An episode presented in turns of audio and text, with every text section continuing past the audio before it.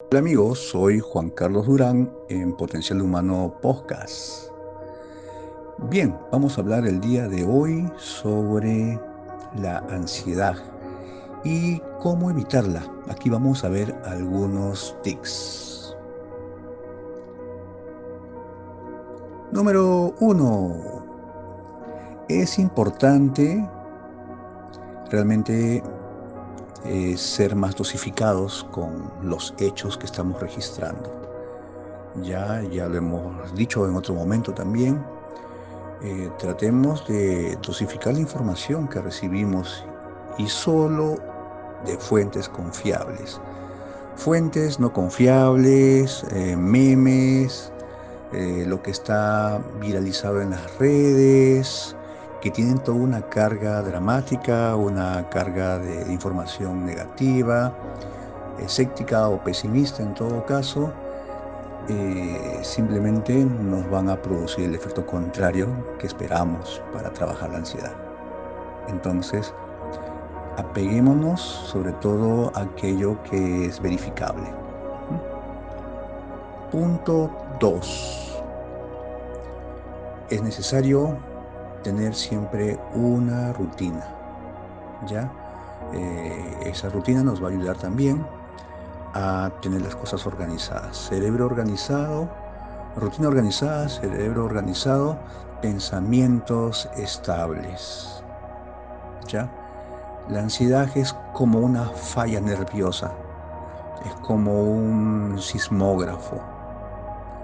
Si nuestra rutina está organizada, respondemos a un plan de día, un plan de rutina, entonces es más difícil caer en ansiedad. Ya. Pero también hay una trampa. A veces queremos eh, simplemente eh, cumplir con todo lo que nos hemos eh, nos hemos organizado en el día y a veces caemos en la trampa de llenar un montón de actividades, minutos, horas, y eso nos va a producir otro tipo de ansiedad. Ya no por el tema del, por el tema de la cuarentena, sino por el tema del sobreactivismo. ¿Mm? Punto 3. Tenemos que mirar lo que sucede y las situaciones que suceden desde una nueva perspectiva. Esto se llama en PNL, se llama reencuadre. Ya hay que ver el que estamos haciendo eh, y respetando estas normas que tenemos con un objetivo. El objetivo es cuidarnos. Al hacer esto, al mantenernos en casa, al guardar las indicaciones que se nos brindan, estamos salvando muchas vidas.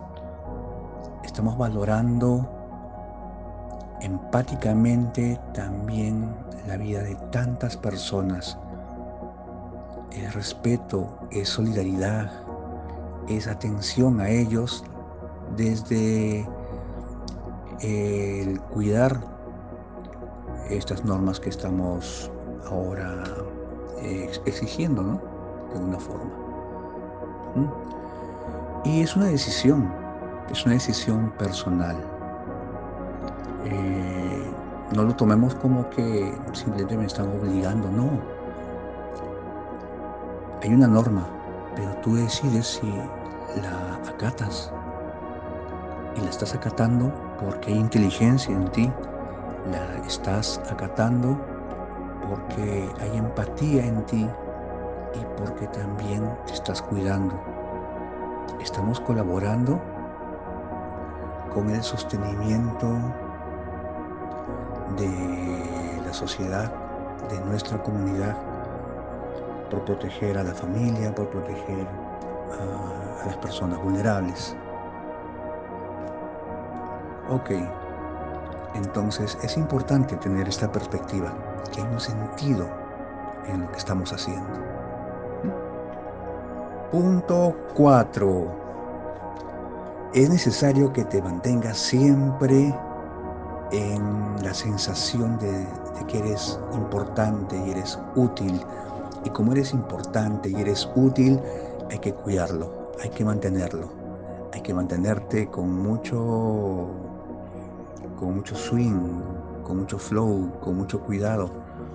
Eh, eso significa que cuides tu alimentación, que cuides eh, tu aspecto físico, eh, que estando en casa no significa que estés todo el día en pijama, que estés sin asearte, que te dediques a comer y comer y sobre todo chatarra. No, no, no.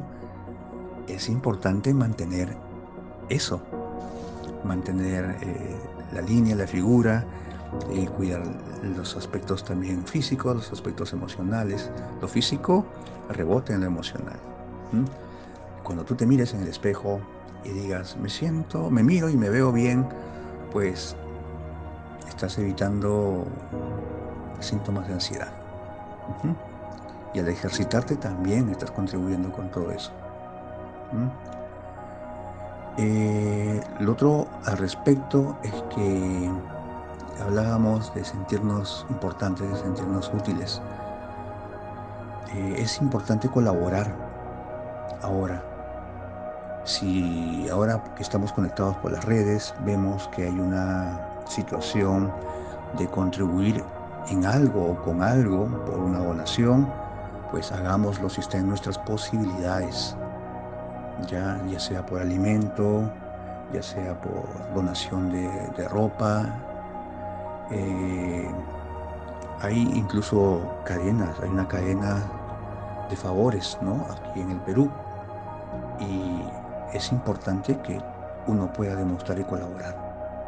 ¿ya? Así como también hay personas que, que, son ancianas y a veces no tienen quien les haga algún tipo de, de recado favor si estás en las condiciones de hacerlo, pues vamos, ayudemos con eso. Hasta una llamada telefónica ayuda muchísimo en estos tiempos de cuarentena. Bien, punto siguiente, punto 5. Vamos a, a tomar las cosas desde, desde el presente es algo que está ocurriendo y es algo que está pasando, es hoy y pasará, pasará. En algún momento esto será una anécdota. Eh, en algún momento lo recordaremos como algo que fue doloroso, pero que ya pasó. Y eso nos va a aliviar y nos va a dar la sensación que todo tiene un tiempo, todo tiene un ciclo y que esta situación de la cuarentena y la del COVID también va a pasar y vamos a seguir con nuestras vidas luego adelante, pero con un nivel de conciencia mayor. ¿Ya? Entonces, si tomamos en cuenta estas indicaciones que hemos brindado el día de hoy, le añadimos un poco de optimismo, eh, le cambiamos la perspectiva, vamos a tener calma y vamos a proyectarnos hacia un futuro bastante esperanzador y optimista. Un abrazo para todos. Juan Carlos Durán, Podcast.